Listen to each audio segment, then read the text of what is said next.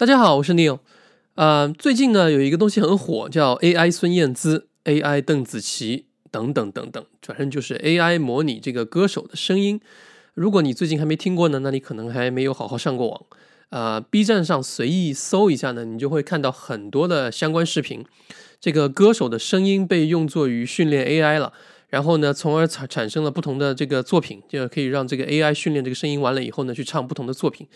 很多人对这个事情是持有不同意见的啊。先说这个情况会不会持续，这个答案是肯定会，呃，而且无法阻挡。只要样本是足够训练的话，那个随着训练的这个呃情况越来越多，微调的情况越来越多呢，大概率以后这种声音，呃，越来越可能会倾向于以假乱真的状态。那最近看了一些新闻啊，比如说这个环球音乐要求这个音乐流媒体平台下架所有的这个 AI 歌手的这个唱的这个作品，啊，但这个有有什么用呢？那其实没有很大实际意义，因为有需求嘛，那人家不在你这儿放，可以放到 YouTube 上去，可以放在别的地方。那呃，Ben Thompson 最近是讨论了这个问题啊，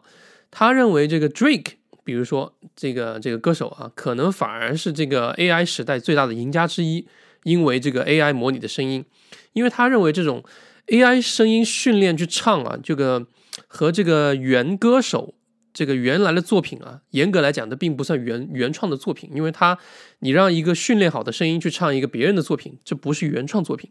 在现行的这个技术条件框架下呢，呃，这种作品被制造出来的可能性以及编辑成本是。可能性是越来越大的，然后呃，编辑成本是越来越低的，每个人都可以做。最后，那 AI 孙燕姿为例子，它可以让孙燕姿唱遍这个世界上所有的作品，而孙燕姿本人是不可能做到这一点的。那这种作品的核心价值还在哪呢？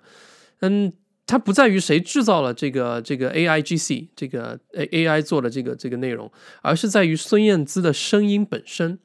所以，对于这个一些音乐平台来说呢？实际上，这是一种巨大的利好，对于孙燕姿本人来说，应该也是一种巨大的利好。那现在内容基本上是爆炸的一个状态啊，所以在这种是内容爆炸的时代啊，举个例子，我创作了一首歌，原创的，我希望这首歌在网上能获得关注啊。其实这个和歌本身的质量呃相关以外呢，还有很大一部分原因是这个这个相关性啊，是这个内容如何被关注到，如何让别人搜索到你。如果你让 AI 孙燕姿来唱这首歌，那就会极大的降低听众听这首歌的门槛。其实，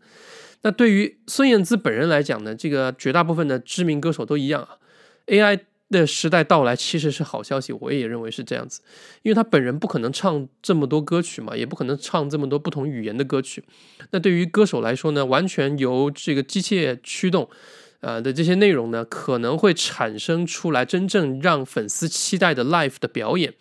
这个进一步增强了这些歌手现场表演的这个期待度和这个这个内这个演唱会内容的广度啊。从音乐的角度来讲呢，AI 在现在的这个阶段下表现是一般的，它只能模仿音色，它不能模仿出这个声乐效果，也不能模仿这个呃呃歌手的一些歌唱技巧，所以。它没有声学的一些特性存在，但以后会不会呢？不好说。那从听众的角度来讲呢，现在就这个只是模仿音色就已经足够有意义了，因为能提供给这个听众不同的可能性啊，同时又保留了这个歌手的声音的价值。那如果在现行的法律框架下，呃，要解决版税问题的话，我觉得可能不会那么难。那如果说这些作品最后能收上来一定程度的版税的话，我相信这个歌手是不会反对他的。那今年可能比较让人觉得呃震撼又奇葩的这个其中之一的一件事情，就是伊隆马斯克掌控了这个 Twitter 之后啊，砍了百分之八十的员工，结果 Twitter 还在运营。在 AI 时代之后呢，这个公司的这个精简恐怕不是一个短期行为啊，是一个这个长期行为啊，所以是一个这个新常态。那唱片公司很讨厌 AI 的一个可能性之一呢，是呃，因为 AI 可能在后面的发展阶段以后呢，就意味着唱片公司可能不需要那么多人了。甚至唱片公司本身的这个地位会有所下降。你像在 Spotify 加 AI 这种组合之下呢，很多过去签约的艺人完全可以自己组一个新的工作室，然后靠一个小团队就完全让过去的这个啊，要很大一一群人来运作的事情，就变成他一个小团队就可以运作的事情，就可以玩得转的事情。AI 可以唱歌，可以编曲，可以写词，可以做封面，可以写宣传稿，甚至可以作曲。那这都是过去不可以想象的事情，不敢想象的事情。那一个本身就有创作能力的人，在这些 AI 工具的加持下呢，完全是以一敌十啊。